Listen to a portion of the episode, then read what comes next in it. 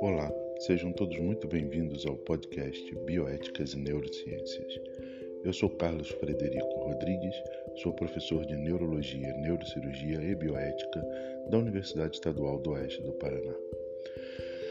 Como é de praxe em nosso podcast, alternamos temas entre neurociências e bioéticas.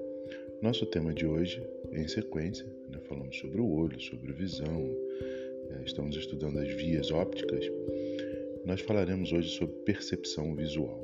Para aqueles que tiverem mais interesse, recomendo que ouçam os nossos podcasts anteriores sobre esse tema e deixamos o nosso e-mail rodriguescfa.gmail.com e nosso blog rodriguescfa.x.com neurociências.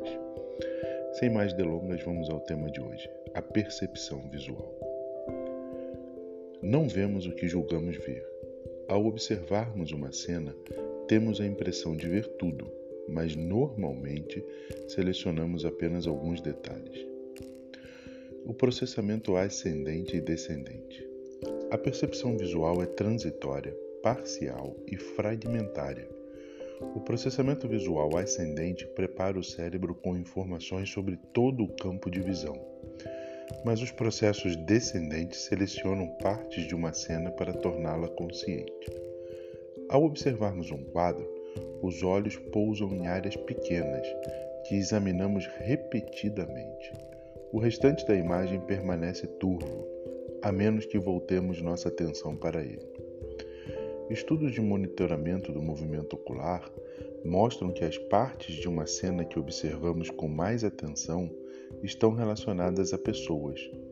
Embora essa seleção seja determinada por funções cerebrais superiores, envolvidas com preocupações sociais em vez de insignificâncias, os observadores em geral não têm consciência do que estão vendo.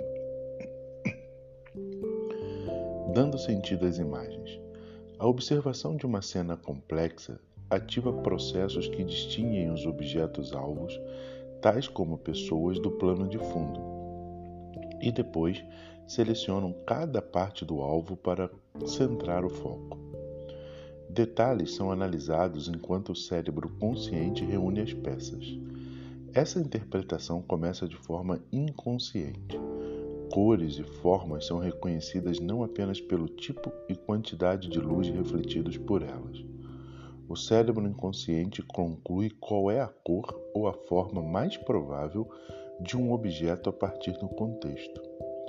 Além de sofrer diversas outras influências, por exemplo, na questão da ilusão de cor.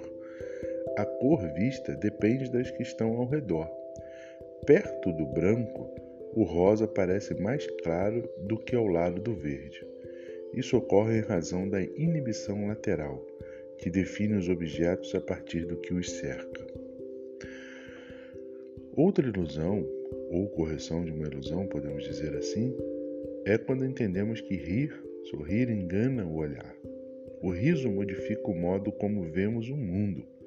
Literalmente, isso é uma afirmação clara e pesquisada.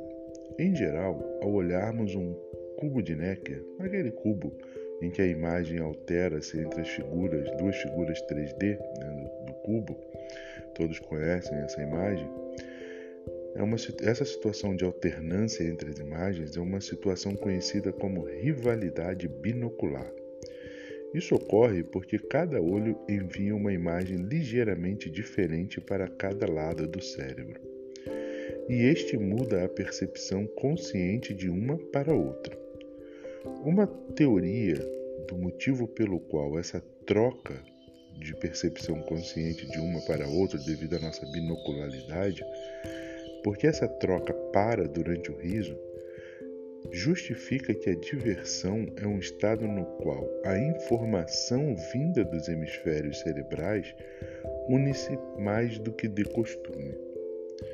Imaginemos as implicações filosóficas desse, desse estudo, em que momentos de diversão faz com que as imagens e as informações provindas dos hemisférios cerebrais unam-se mais do que do costume, mostrando uma visão mais conjunta da realidade ou única da realidade. Poderíamos afirmar que quando estamos tristes temos visões mais amplas da realidade, a percebemos como mais intensa. Estaríamos justificativa a informação de que a ignorância, a alegria, a superficialidade é a mãe da felicidade mesmo. São pesquisas e mais pesquisas ainda em aberto, como tudo em neuro, como esse fascinante mundo cerebral do nosso encéfalo e do nosso sistema nervoso central. No nosso próximo podcast falaremos especificamente sobre a visão. Espero que tenha sido do interesse de todos. Um forte abraço e até lá.